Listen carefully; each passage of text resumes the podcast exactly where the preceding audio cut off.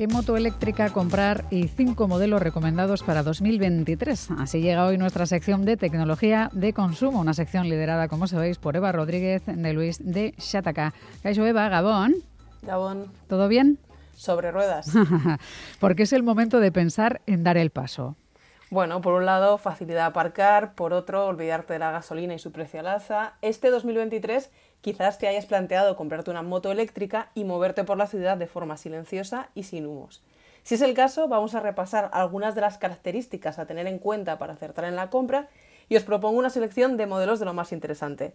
Hasta hace años, quien se compraba una moto eléctrica era sobre todo por reducir la huella de carbono, pero a estas alturas de la película los modelos eléctricos pueden competir de tú a tú con las, eh, con las tradicionales en rendimiento y variedad, de modo que puedes elegir la que mejor se adapta a tu conducción, desde scooter a motos tipo Nike, deportivas, trail, etc. Igual sería conveniente recordar un poco la normativa y qué carne necesitamos para usar motos o ciclomotores eléctricos, ¿no? o sea que nos emocionemos y nos falte algo luego. ¿no? Sí, la verdad es que como el resto de las motos tienen que cumplir con la normativa de la DGT, aunque hay cierto desconocimiento sobre qué tipo de carne necesitamos comparadas con las de motores de combustión. Solo que en realidad es lo mismo, pero salvo por, en lugar de usar la cilindrada, eh, se usa la potencia del motor eléctrico en kilovatios y la velocidad máxima que alcanza. O sea, un repaso muy rápido, carneta M, mismo que ciclomotores, y nos permite conducir motos eléctricas que no superan los 45 km por hora, carneta 1 o carnet B con 3 años de antigüedad del de coche, necesario para conducir motos eléctricas con potencia de motor de hasta, 11 kilovatios, pueden superar los 45 km hora, carnet A2, necesario para conducir motos eléctricas con potencia entre 11 y 35 kilovatios, y carnet A, que puedes conducir cualquier moto, la que te echen. Ya tenemos claro el carnet. Vamos a, pensar un poco a, qué podemos aspirar. Si te parece, miramos rango o autonomía, que sabemos que es importante en este tipo de tecnología. ¿De, de qué hablamos exactamente cuando hablamos del rango de la moto? pues de la distancia total que una moto puede hacer por cada carga. Los fabricantes proporcionan una estimación teórica, pero hay que tener en cuenta que este dato suele ser optimista y que en él influyen aspectos como la altura y el peso de quien la conduce, el tipo de camino, el estilo de conducción, las condiciones climáticas y hasta el tráfico, porque ya sabéis que no es lo mismo ir del punto A al B del tirón que ir que tener que parar continuamente. Hmm. Así que hay que pensar cuánto kilometraje queremos hacer, el tipo de ruta y también si hay estaciones de carga cerca. Un consejo hay que pecar de pesimistas y elegir un modelo con autonomía de sobra para más tranquilidad y contrarrestar el deterioro inevitable de la batería con el paso del tiempo. En cualquier caso, las baterías suelen ser extraíbles, lo que permite poder llevarlas a casa para cargarlas durante la noche o incluso a la oficina. Y hay que tener en cuenta, súper importante, que la autonomía de una moto eléctrica es menor que la que ofrece una moto de gasolina, con la que podemos hacer cientos de kilómetros sin tener que repostar. Así que hacer largos viajes con una moto eléctrica supone perder mucho tiempo en recargas y el problema de encontrar puntos donde poder cargarla. Y en cuanto a tiempo de recarga de una moto eléctrica, depende del modelo, pero puede estar entre 4, 6 y hasta 7 horas por lo que es ideal siempre tener un punto cerca de casa o del trabajo. Sí, se te puede complicar mucho un viaje en estas circunstancias y con estos tiempos de espera. Y además es que hay que ser previsores ¿no? y tener claro dónde podemos recargar el vehículo para no tener un disgusto, que, esto es importante. En cuanto a los tipos de batería, hay mucha variedad aquí. Hay bastantes, pero yo he intentado simplificar bastante. Eh, las baterías al final se cargan como cualquier otra, se conecta a la corriente, el voltaje se mide en voltios y cuanto más voltios tenga, más fuerza tendrá la moto. Y de las motos eléctricas nos interesa la capacidad que se mide en amperios hora, aunque también en, en vatios por kilo. En cualquier caso, cuanto mayor sea esta relación, mayor autonomía nos ofrecerá y por tanto más kilómetros podremos hacer con una carga completa. Eso sí, también son más caras. Tecnologías, litio, ion litio, níquel, metal hidruro, de plomo y de grafeno, esta última la más innovadora pero poco frecuente. Al final, en la práctica la mayoría son de ion litio, que son moderadamente ligeras y compactas, mm. permiten un gran número de cargas y descargas sin que su capacidad se vea muy afectada. Grosso modo, podemos compararlas con la de los móviles, por lo que también cuentan con un ciclo de vida medio.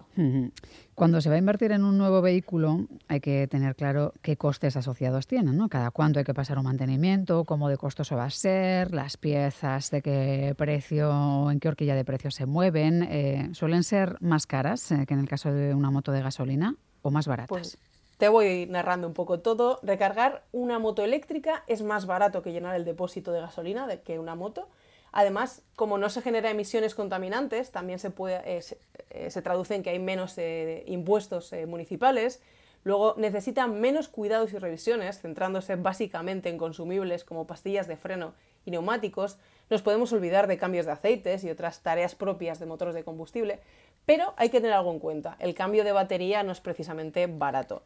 y esto no tiene que ver con el mantenimiento y sí con el manejo, que que es una pregunta que suelen hacer bastante, dejando a un lado las scooters, eh, esa pregunta tan manida es ¿qué pasa con las marchas en las motos eléctricas? Hmm. Vale. Poner o no poner depende eh, del fabricante, pero lo normal es que no tengan porque no les hace falta. El motivo es que su elevado par motor, comparado con uno térmico, se ve limitado al tener que subir marchas para aprovecharlo, es decir, no es eficiente.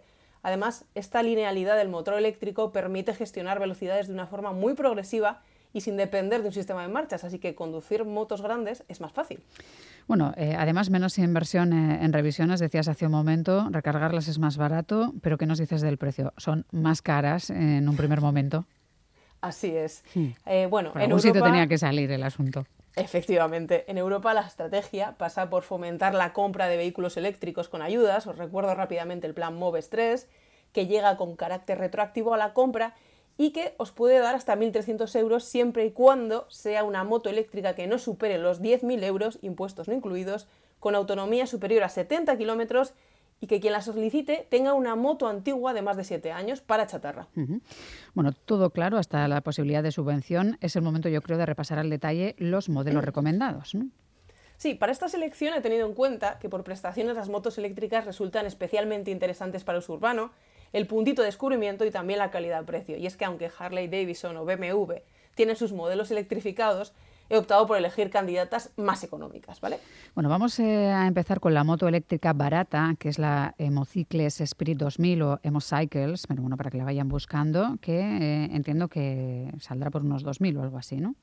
En realidad es casualidad, pero sí, por 1.999 euros tenemos esta scooter de Emocicles diseñada para conducción ágil y dinámica en ciudad, un scooter eléctrico de 3 caballos con autonomía de 50 km hasta 50, motor eléctrico de hasta 45 km por hora, ruedas de 10 pulgadas y una alternativa de lo más interesante para quienes quieran una moto eléctrica sin grandes prestaciones ni necesidad de contar con carne especial para motos ya que se puede conducir con el B y ya está. Eh, podéis deducir que se queda fuera del plan MOVES eh, pero es de lo más interesante para esos desplazamientos por ciudades no muy grandes como nuestras capitales. Si se os queda corta, echadle un, vistazo a un modelo de la misma casa que es la Tornado 4.0, que además cuesta 1.000 euros más, ¿vale? Tornado 4.0. Bueno, la segunda propuesta es la scooter eh, que dices que tiene una gran relación calidad-precio, es la Seat Mo E Scooter 125. Sí, os la recomendé el año pasado como modelo a seguir porque es la primera incursión de SEAT en el segmento eléctrico y ha caído totalmente de pie en el sector chasis eléctrico, o sea, perdón, chasis abierto, scooter largo pero ligero eh, para una conducción cómoda y que haya confort, 12 kilovatios de potencia, hasta 100 kilómetros por hora de velocidad máxima en modo Sport y precisamente en ese modo hace 82 kilómetros. ¿Que queremos estirar más la batería? Pues el modo Eco es capaz de llegar a 137 kilómetros hasta 70 kilómetros por hora, cifras más que solventes para uso urbano. Se conduce con carnet A1 o B con 3 años de experiencia y su precio es de 4.650 a los que le podemos restar lo del plan MOVES. Seguimos con la scooter con estilo, podríamos decir que es la Vespa eléctrica L3. Sí, la verdad es que pocas eh, presentaciones necesita la Vespa y que más que menos ya sabe qué puede esperar de ella, ¿no? Esta Vespa eléctrica L3 conserva los rasgos de la clásica Vespa con un estilo moderno y ofrece una conducción fácil y agradable, eh, batería de iones de litio de hasta 100 kilómetros, velocidad tope de 45 km hora, motor eléctrico eh, de 5 caballos y basta un carnet AM. Como santo y seña de la marca, mucho estilo, pero un coste superior a otros modelos con prestaciones similares. Cuesta 6.699 euros al que podremos aplicar el plan Moves 3.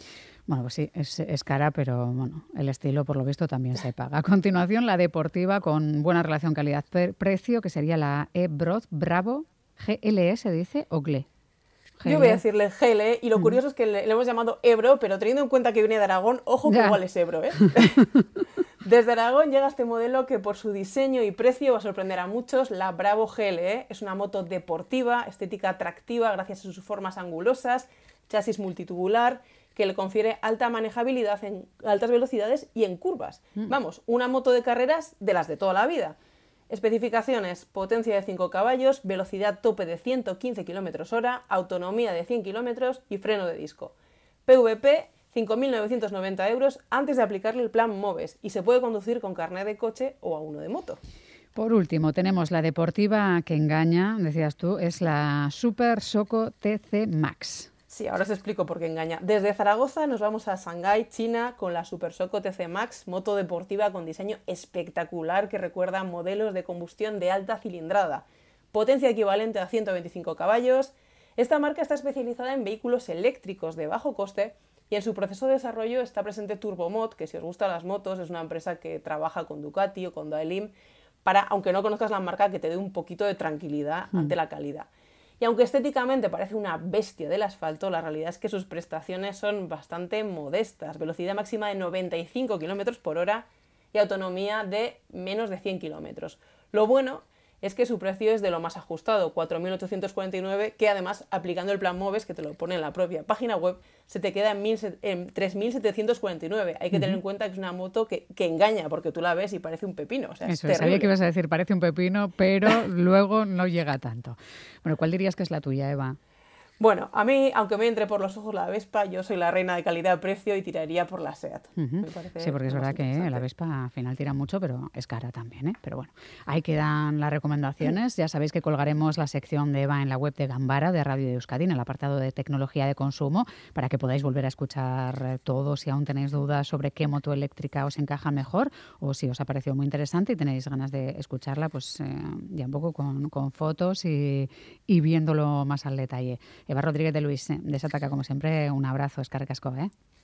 Agur. Agur, agur.